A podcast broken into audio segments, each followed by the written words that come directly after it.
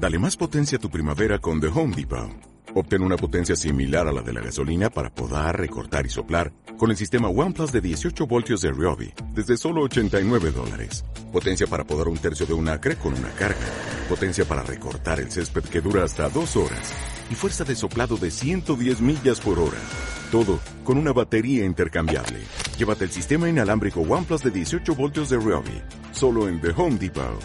Haces más. Logras más.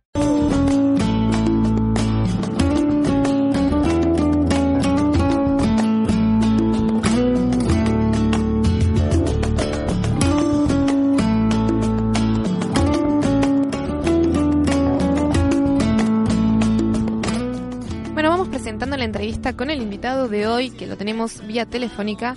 Bueno, es cordobés, es médico, es escritor y es docente. Médico especializado en gerontología, docente del Hospital eh, Nacional de Clínicas de la Universidad Nacional. Y uno de sus reconocidos libros, que contábamos que había escrito tres libros, es Vivir 100 años. ¿De quién estamos hablando, Juanchi? Estamos hablando de Carlos Presman, un reconocido doctor y, y humorista de la medicina, podríamos decir, de Córdoba. Un genio total.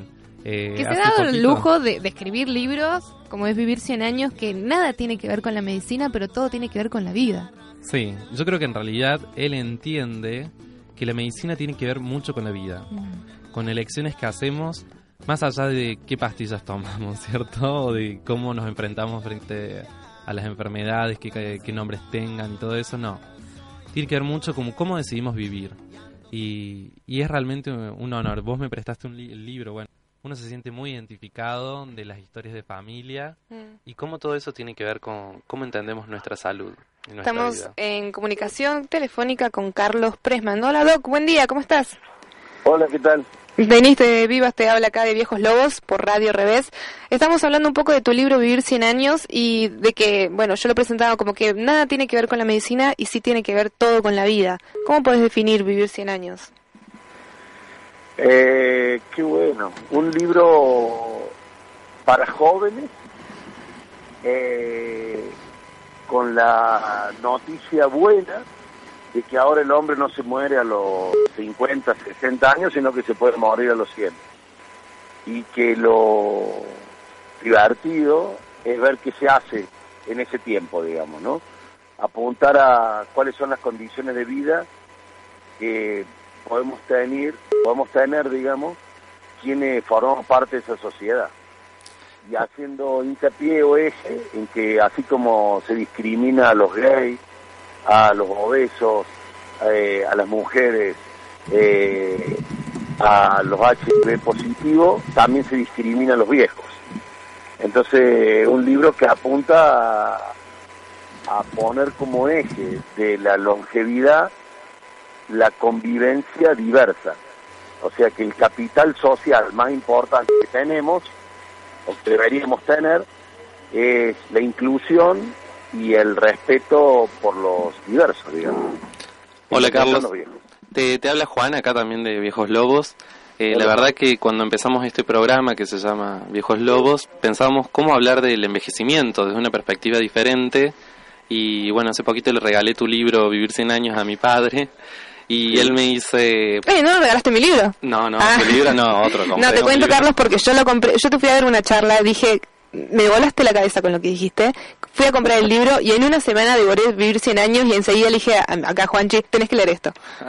Qué bueno. Y cuando se lo llevé a mi padre, Porque sí, yo tengo el prejuicio, tal vez, así como tengo el prejuicio de que se discrimina a los viejos, que se lee poco, digamos, ¿no? Que hay poca lectura de libros, digamos. Pero bueno, me alegro que lean, chicos. y cuando le llevé el libro a mi padre, me pasó que me dice, pero ¿para qué quiero vivir 100 años? Me gustaría como un poco bueno. tirarte la pregunta a vos. ¿Por qué vivir 100 años, Carlos? Claro, es, esa es la pregunta. Pero es que esa es la pregunta que no tiene respuesta. ¿Para qué vivir 100 años? ¿O por qué vivir 100 años? El chiste del libro es que sucede exactamente eso. ¿Por qué? ¿Para qué? ¿Qué sentido tiene vivir 100 años? ¿Cuál es el sentido de mi propia existencia?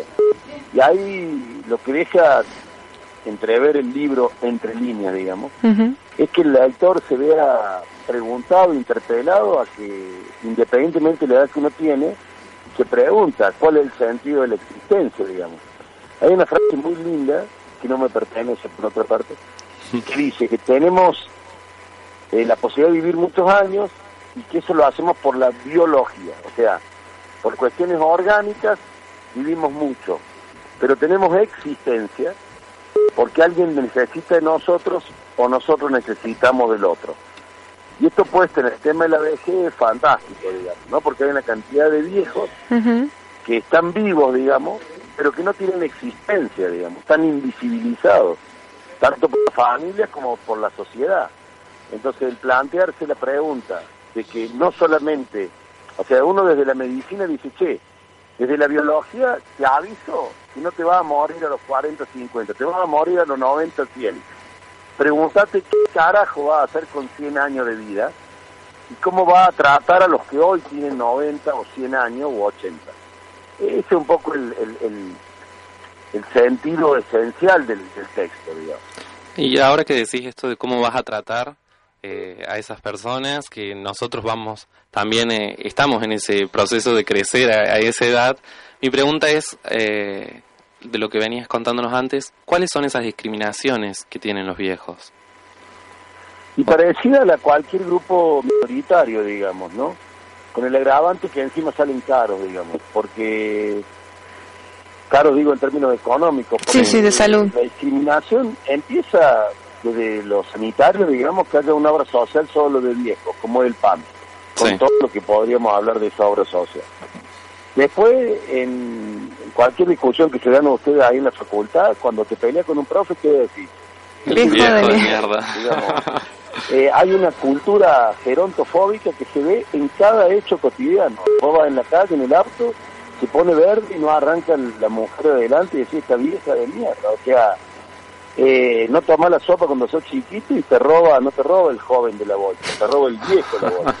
O sea que tenemos una cultura gerontofóbica muy negativa. Es, un disvalor y, y, es una mierda, digamos. Entonces, a partir de ahí, si cada uno de nosotros tiene un viejo adentro, nos estamos yendo a la mierda cada uno de nosotros. O sea, no construimos una sociedad que permita vivir inclusivamente a los viejos. Sí, es una metáfora, no sé si la es pero pasa lo mismo con el forro, digamos, el forro, el preservativo, ¿no? En la representación del lenguaje, la palabra viejo es descalificadora y la palabra forro también. Y sin embargo, el forro es la herramienta sanitaria más poderosa que, que salva al día de hoy miles de millones de vidas. Miles de millones de vidas. Entonces el forro lo tendremos que hacer un monumento de oro en las plazas cordobesas y que ahora le digan forro debería ser un elogio. Lo mismo pasaría con los viejos, digamos.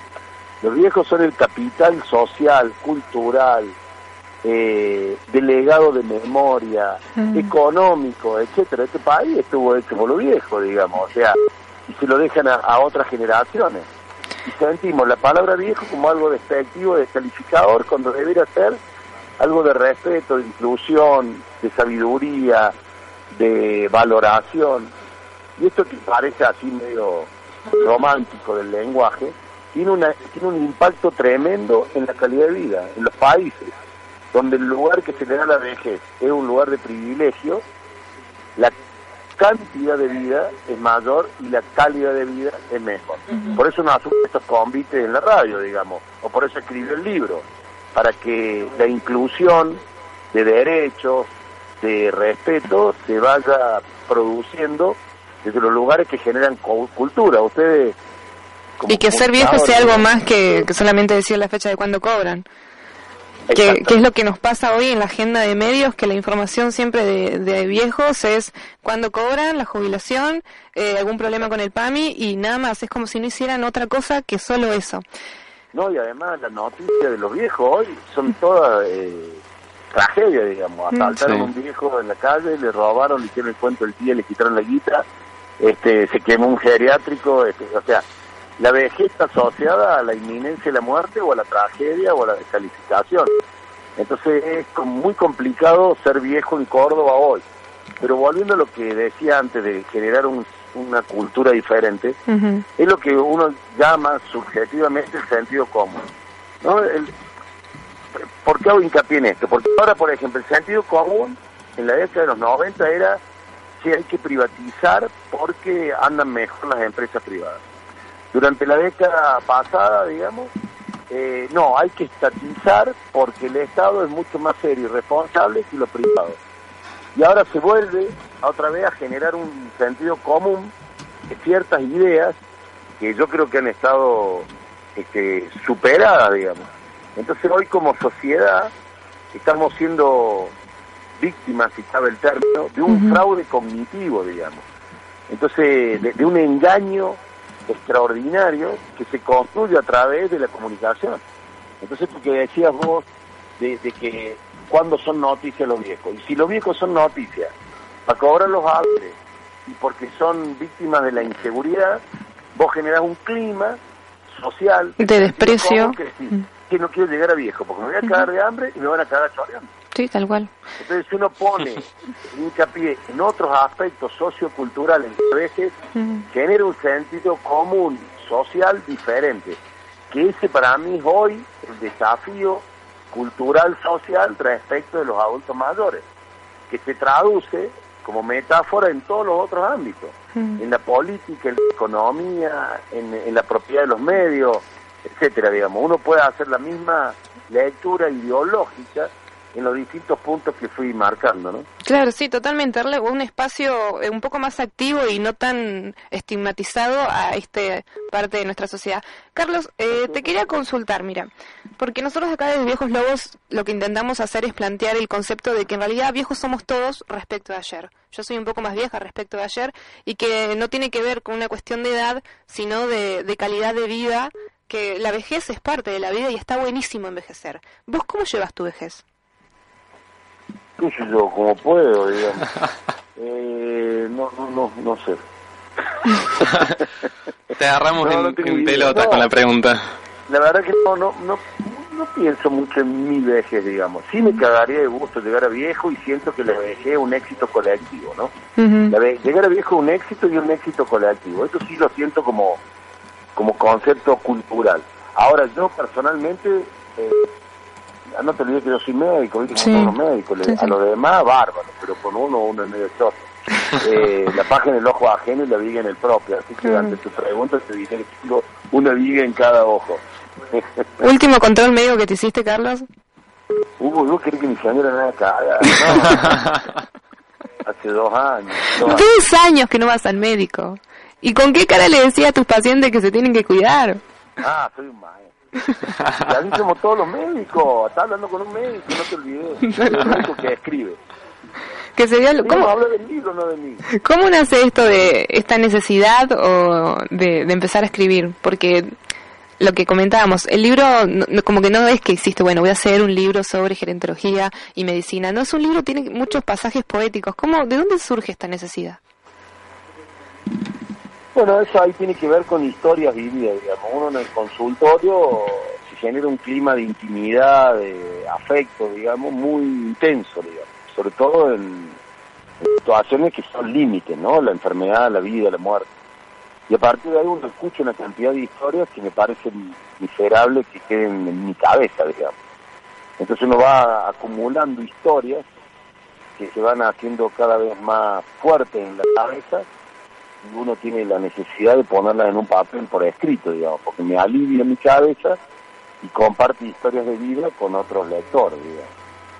Ahora estamos en un proyecto muy interesante con el pintor Carlos Alonso, en un manual de anatomía, ¿no? Entonces, a partir de cada órgano, él tiene un cuadro o varios, y yo escribo una historia alrededor del órgano, ¿no? En función de lo que acabo de decir estamos terminándolo ahora. Y ese es otro libro que va a ser fascinante porque hay construir con dos lenguajes, el de la pintura y el de la palabra. ¿Cuándo va a salir este libro?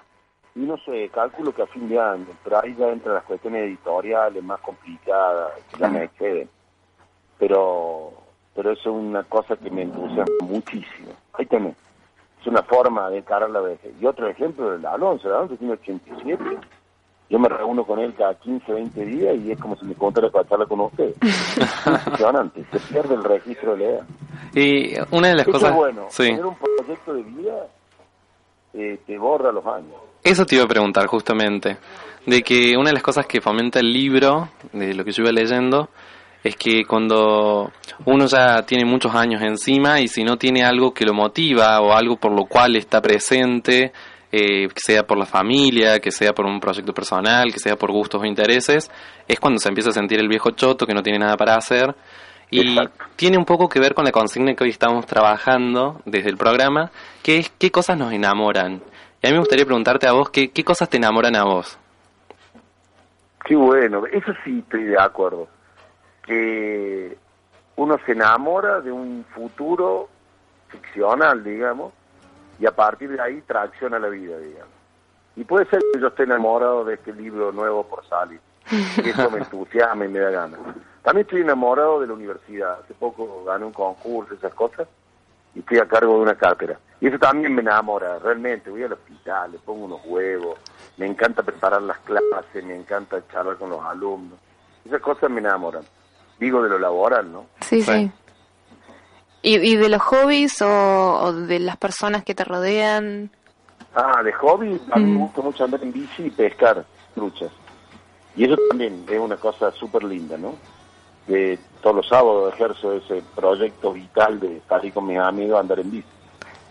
Bárbaro. Y los afectos, eso fuera parte de la intimidad de mi familia, digamos, mi esposa, mi hijo. Es que uno... Generalmente no hablo públicamente. No, por supuesto. Por ahí uno siente que, que, te conoce un poquito más después de vivir 100 años y no sé, me dan ganas de ir a comer un asado a la casa de tu familia y, y revivir un Claro. poco toda esa historia Es italiana. ficción, ficción. No, no me digas eso, Carlos. Yo compré, compré el nieto, compré tu hija, todo lo compré. Claro, no. Pero, ¿Cómo es tu nombre? Venís. Denis, ¿cierto? Escucha, cada una paciente del consultorio el otro día, la maruja. Me siente, mira mi escritorio, ve toda la biblioteca que yo tengo atrás del escritorio y me dice, usted me mintió, doctor. Le digo, ¿cómo, cómo? Yo, si yo vivo de mi palabra, imagínate, para mí era durísimo. Usted me mintió, usted no es italiano, su mamá no es española, es más, me enteré que su papá falleció y aparte usted no tiene la edad del libro. Digo, pero por supuesto, si es todo literatura, todo ficción. No. Y, Es tan real. Lamento desilusionarte, Denis, que debe tener mucho menos años que la maruja. Imagínate, yo soy prema, mi viejo se murió en 61, yo tengo 54, el personaje de la novela tiene 67, casi 70. Se llegan a enterar a mí. Lo único que es real es el nombre de mis hijos. Y es cierto, tengo dos hijos con los nombres que aparecen en el libro. Todo lo demás es todo ficción. O sea, a- tanto como a Maruja como a mí nos acabas de romper el corazón. Pero bueno, te voy a perdonar. Bueno, pero es como si te encontras con... Va a sonar pretencioso. Pero por un ejemplo, te encontras con Osvaldo Soriano y le decís, che, así que tu viejo no estaba en la novela Una sombra de pronto serás. No, y no. Todas las historias sí tienen un referente histórico real. Si Bien. no sería escritor. Claro. Soy un médico que escribe. Entonces, yo te puedo decir quién es el personaje de 90, Ujú. que oficia de padre, supuesto. ¿Quién es la Marité, la que oficia de madre? El hermano, la los tía. los nietos. Yo, yo sé quiénes son en el consultorio, digamos, ¿me Claro. entendés? Pero lo demás es una construcción ficcional para poder poner en una sola familia una cantidad de circunstancias que, que me sirvan para que el lector se primero se entretenga y después pueda aprender algo de, de salud. Bárbaro. Carlos, muchísimas gracias por esta conversación. La verdad que nos quedaríamos horas hablando con vos. Probablemente te volvamos a molestar otro programa si no, si no te jode. No, este, no me jodas. y te agradecemos por esta comunicación. Recordanos, el, el libro este de anatomía va a salir aparentemente en diciembre. ¿Tenés algún nombre estimativo? El nombre hasta ahora el título que estamos manejando con el Carlos es Cuaderno de Anatomía. Cuaderno de anatomía. Bien, No Perfecto. sabemos si va a ser Cuaderno de Anatomía o Cuaderno de Anatomía de Carlos Alonso. Bárbaro. Muchísimas gracias, Carlos, por esta comunicación. Te mandamos un beso grande y que pases un lindo fin de. No, gracias a ustedes, viejos lobos, y a su vez, muchas gracias por, por leer el libro. En serio, ¿eh? bueno, genial. Muchas gracias. Un beso grande. Chao. Viejos Lobos, un programa para la manada rebelde.